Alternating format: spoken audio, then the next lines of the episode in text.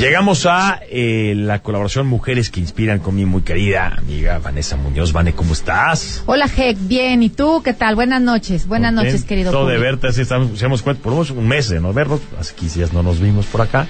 Andabas de vacaciones, cargando pila. fuera, ¿verdad? Pero bien. Muy bien. Contento de verte y contento además de que tienes una invitada de lujo, a quien queremos y admiramos mucho, pero ya te dejo a ti. Así es. El tema de, de introducirla. Gracias. Eh, pues ella es triatleta eh, multicampeona, ha hecho varios Ironman y es coach de deportistas y madre de familia. Le quiero dar la bienvenida a Coco. Coco, buenas noches. Hola, Vani, ¿cómo estás? Muy bien, Coco, muy contenta de que compartes con nosotros hoy este espacio. Y me gustaría mucho eh, que aprovechar este, estos minutos aquí contigo para que nos platiques un poquito, porque eh, nos queda claro que eres una deportista de alto rendimiento, además de tener un cuerpo muy fuerte, tienes un alma de hierro.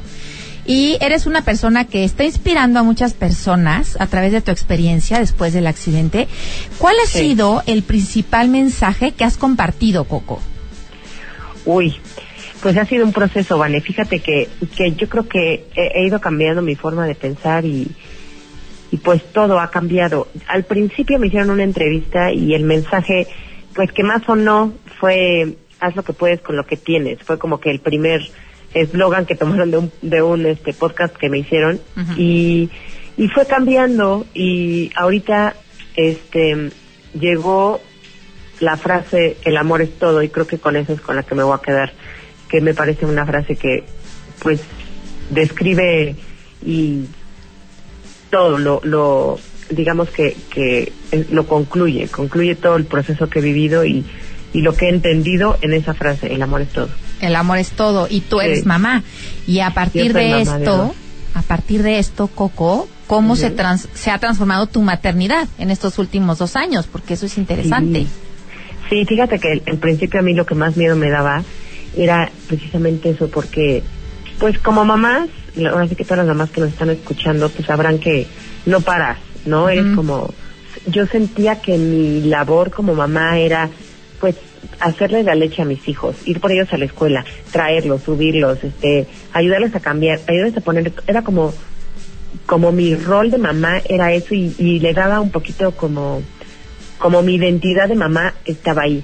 y, y cuando se cayó todo por completo entendí que pues las mamás somos muchísimo más que eso y que ni siquiera tienes que hacer por tus hijos para que te quieran y para que te necesiten y para que te amen igual tú a ellos. Entonces fue como separarme de todo eso que estaba viviendo y ver y nada más entender y verlos crecer y verlos vivir y verlos disfrutar y estar como aparte porque pues ya no puedo hacer mucho por ellos. De repente es muy al principio fue sumamente frustrante, ahorita de repente lo es, ya no tanto, pero aprendí a a experimentarlos con, con la presencia y entender que pues que yo estoy aquí para verlos, no para querer controlar todo de sus vidas. Bueno. creo que ha sido el aprendizaje como mamá. Wow, pues sí, además mamá nutricia 100%, ¿no? O sea, totalmente y, y se podría traducir en estar muy presentes en el aquí y ahora, ¿no? Exactamente, ¿sabes qué? Que también, pues está muchas veces con ellos con la cabeza en otro lado pensando en lo que tenía que hacer y, y a lo mejor jugando, levantando juguetes y al mismo tiempo, digo, jugando y al mismo tiempo limpiando el cuarto, organizando un cajón, a ver, si estás jugando con él, juega con él, no te pongas a limpiar y si estás, te estás viendo el dibujo, ve su dibujo, no estés cocinando mientras ves el dibujo, ¿sabes? Como que aprendí a, a soltar eso y dejar de tratar de hacer todo al mismo tiempo. Sí. Y, estar con ellos y disfrutarlos y verlos. Se podría decir que tienes más calidad de tiempo, ¿no? Pues sí, sí, sí, yo creo que sí, estar más presente. Porque no es que esté más con ellos, la verdad es que estaba al mismo tiempo con ellos, pero, pero cuando estás, pues estar no sé si me explico. Sí, Coco. Y bueno, pues eh, yo siempre pienso que las mujeres y las emprendedoras y todas en general tenemos una, una red de apoyo que, que nos impulsa y los hombres como aliados son clave en nuestra vida. ¿Quién ha sido clave para ti? ¿Quién ha sido tu principal aliado? Sí, claro, definitivamente mi, mi gran aliado ha sido Mario, mi esposo. Ha sido el, el que, pues el que tomó las riendas de todo lo que yo pues dejé de hacer. Este, claro que él también tiene red de apoyo y, y mamá también nos ayuda y nos ayuda, pues toda mi familia y su familia.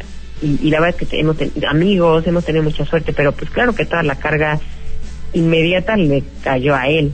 Y, y sí es, es este impresionante cómo tener un aliado es pues la solución La a todos solución. sus problemas. Un aliado, mucho amor y una Sí. familia que te apoya. Coco, muchísimas gracias por haber No. compartido con nosotros su historia. Eh, deseamos que tengas muy pronta recuperación y eh, aquí te seguimos echando porras. Muchas, Muchas gracias. gracias, Vane. Gracias, Héctor. Les Un abrazo, los mi querida Coco. Fuerte. Igual, Héctor. Bye. Saludos.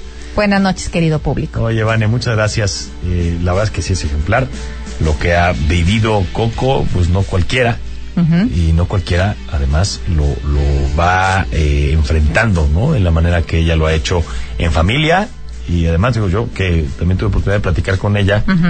Pues justamente eso, ¿no? Eh, ver cómo su eh, sus conclusiones, digamos, sus reflexiones, pues han ido, eh, ¿cómo decir? Como profundizándose en estos dos años, Así es, un ejemplo para todos, para todas, y de mucha inspiración, de fuerza y de amor a la vida, y de que se quiere, se puede. Y yo creo que se vale, se vale preguntarnos qué haríamos si nos pasara algo similar, ¿no? C- ¿Cómo responderíamos? Y si justamente escuchando estas historias podríamos vivir mejor, eh, justamente enfrentando un reto de este tamaño, ¿no?